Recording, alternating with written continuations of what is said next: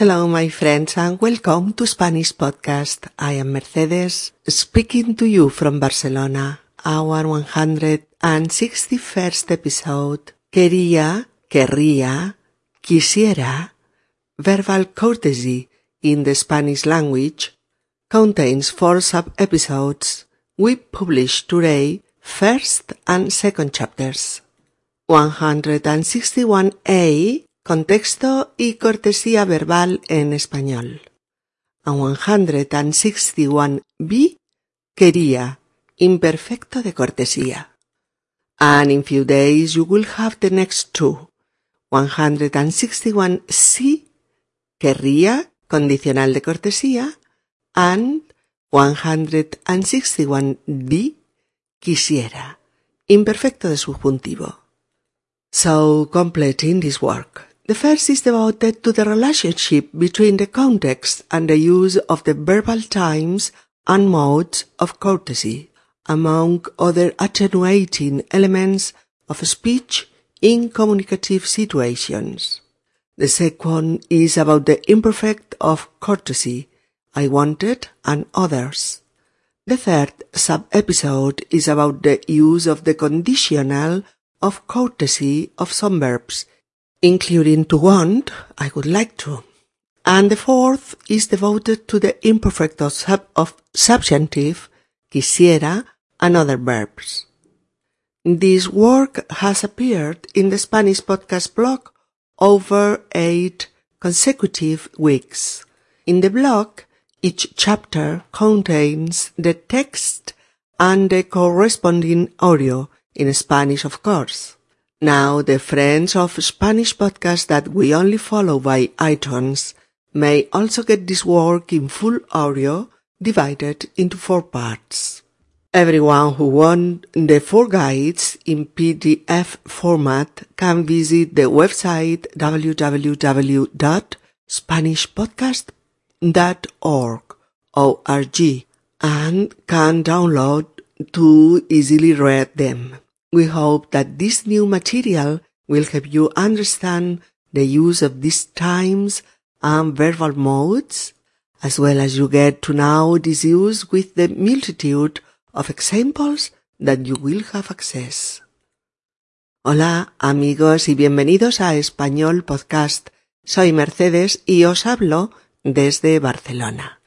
Nuestro episodio número 161 quería, querría quisiera, cortesía verbal en español, contiene cuatro subepisodios. Publicamos hoy los dos primeros, el 161A, contexto y cortesía verbal en español, y el 161B, quería, imperfecto de cortesía. Y dentro de unos días podréis tener los dos siguientes, el 161C, querría, condicional de cortesía, y el 161D, quisiera, imperfecto de subjuntivo. Completando así este trabajo, el primero está dedicado a la relación entre el contexto y el uso de los tiempos y modos de cortesía, entre otros elementos atenuadores del habla en situaciones de comunicación. El segundo es sobre el imperfecto de cortesía, quería y otros. El tercer subepisodio es sobre el uso del condicional de cortesía de los verbos propios de este uso, entre ellos querer, querría. Y el cuarto lo dedicamos finalmente al imperfecto de subjuntivo. Este trabajo ha salido en el blog de Spanish Podcast a lo largo de ocho semanas consecutivas, en ocho capítulos. En el blog cada capítulo contiene el texto y el audio correspondiente en español, claro está. Ahora los amigos de Español Podcast que solo nos siguen por iTunes podrán tener también el trabajo en audio completo, dividido en cuatro partes, como hemos mencionado. Aquellos que quieran tener las cuatro guías pueden visitar nuestra web www.spanishpodcast.org y pueden descargárselas pues para poderlas leer tranquilamente. Esperamos que este nuevo material os ayude a entender el uso de estos tiempos y modos verbales, así como que os familiaricéis con este mismo uso mediante la multitud de ejemplos a los que tendréis acceso. Hoy nos vamos a meter ya en materia y vamos a empezar ahora ya directamente con el llamado imperfecto de cortesía. Es decir, con el pretérito imperfecto de indicativo de los verbos ¿De cualquier verbo? No, no de cualquier verbo. Este uso cortés del imperfecto queda circunscrito a cuatro verbos. Querer, desear, venir y llamar. Querer, desear, venir y llamar. Este imperfecto lo vais a oír en todas las personas del tiempo del copretérito, en todas las personas, ¿eh? recordadlo. Y además, tanto en formas afirmativas o negativas, como en formas interrogativas. El imperfecto de indicativo de querer, desear, venir y llamar es uno de los tiempos más usados cuando pedimos algo o solicitamos algo, o sugerimos algo, o informamos de algo. Es decir, cuando llevamos a cabo en el presente alguna de las acciones expresadas en los verbos que detallamos en la primera parte del trabajo, en la introducción, ¿recordáis? Bien, enfaticemos un poquito más. Lo usamos habitualmente para atenuar suavizar ese tipo de acciones que entrañan permiso, aviso, deseo, necesidad, sugerencia, petición, solicitud, información, Petición de favores. Petición de servicios. Aconsejar. Opinar. O expresar opiniones personales definidas. En fin, todas aquellas expresiones que necesitan tacto, tacto, cordialidad o maneras suaves al ser formuladas que pertenecen a nuestro presente, pero a las que quitamos imposición y urgencia con el uso de este tiempo verbal. El tiempo del verbo, el pasado, marca ya una cierta distancia entre los interlocutores. Suaviza la petición, suaviza el deseo, el consejo o la sugerencia y pone a los hablantes en un lugar más protegido, podríamos decir, en el acto comunicativo. El pasado suaviza la expresión de la petición presente, atenúa la contundencia del enunciado, marca un pequeño territorio de cordialidad entre los hablantes. El uso de este pasado suaviza la urgencia de un deseo o de una petición o de un aviso, hasta que el otro los escuche con confianza, con la confianza que se desprende de observar una actitud cordial, ligeramente respetuosa o suave y tranquila en el otro en el que nos habla. Usamos el imperfecto de indicativo de estos verbos indicados más arriba para todas estas cosas, incluso cuando se trata de cosas urgentes o de necesidades y que matizamos con el uso de este tiempo cortés. Evidentemente, el uso continuado de este imperfecto de cortesía se ha ido automatizando y lógicamente su uso no está condicionado a que analicemos la situación para ver si lo decimos o no. El estudiante de español acaba por saber qué situaciones requieren este uso. Lo hace de, forma normal y automática y también sabe en cuáles no. Pero mm, era importante conocer el origen de este uso para que, comprendiéndolo, podáis usarlo con más conocimiento de causa. Podríamos resumir un poquito con todos estos matices que puede ayudaros a entenderlo mucho mejor.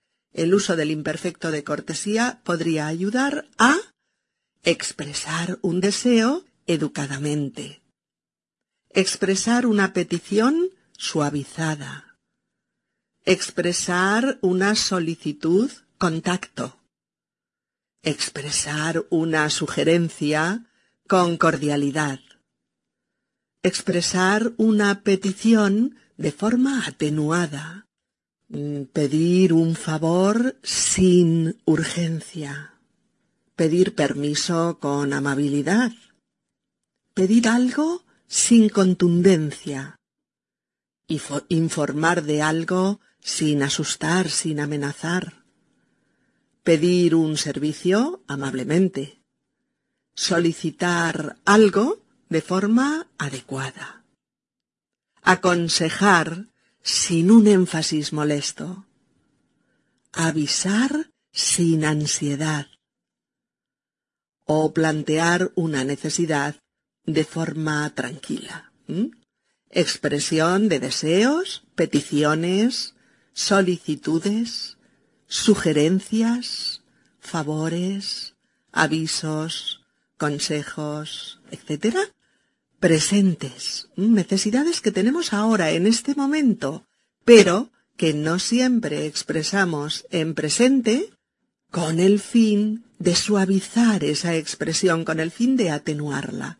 Y de eso se encarga nuestro imperfecto de cortesía. Vamos a los ejemplos. Oye, quería pedirte un favor. Tú dirás, ¿podrías dejarme tu coche esta noche?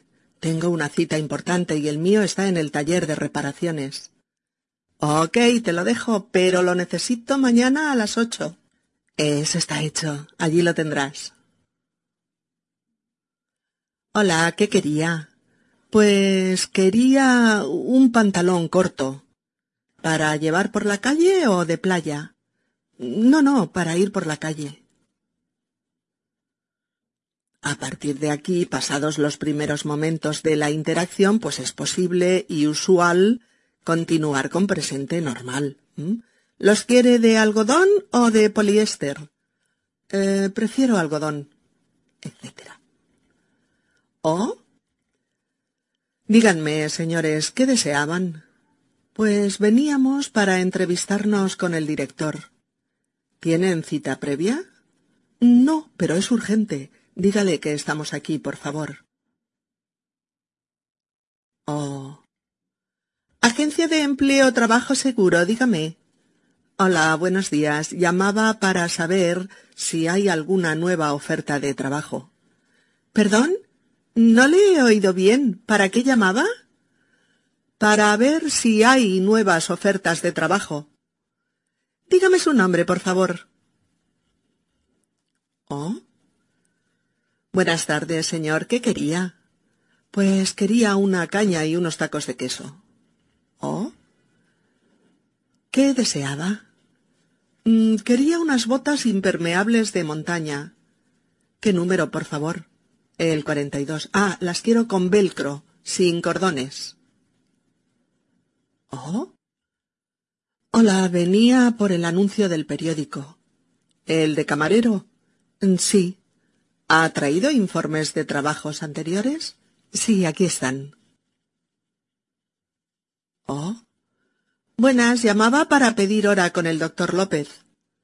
Mire, puedo darle hora para el jueves de la semana que viene. Muy bien, ¿a qué hora concretamente? Oh. ¿Diga? Hola, buenos días. Llamaba para saber la hora de la entrevista. ¿Que llamaba para saber el resultado de la entrevista? No, no, señorita, no llamaba para saber el resultado sino para saber la hora de mi primera entrevista. Ah, su nombre, por favor. Feliu, Susana Feliu. Oh. ¿Qué deseaba? Un café, por favor. ¿Desea algo de comer? Mm, sí, tráigame un croissant, por favor. ¿La leche caliente? No, del tiempo está bien. Oh. Quería comentarte la reunión de ayer. Ay, es verdad, ¿qué tal fue? Pues la verdad es que hay problemas graves en la empresa. Hay pérdidas económicas importantes. Mm, vale, cuéntame, cuéntame. ¿Oh? Hola, venía a recoger el paquete. ¿Ha traído el comprobante? Sí, sí, aquí tiene. ¿Oh? Dígame, ¿para qué llamaba? Hola, mira, llamaba para ver si ya me han traído el libro que encargué. Dígame el título si es tan amable. ¿Oh? Hola, quería preguntar si necesitan un camarero. Ah, usted venía por el anuncio, ¿verdad? Pues sí. Pues mire, lo sentimos, pero esta mañana ya se ha cubierto el empleo. Lo lamento. Como veis por los ejemplos, las personas más usadas son la primera y segunda del singular, en oraciones afirmativas. Y las tres primeras personas del singular en preguntas. Se pueden usar todas, pero las más comunes son las que acabamos de mencionar.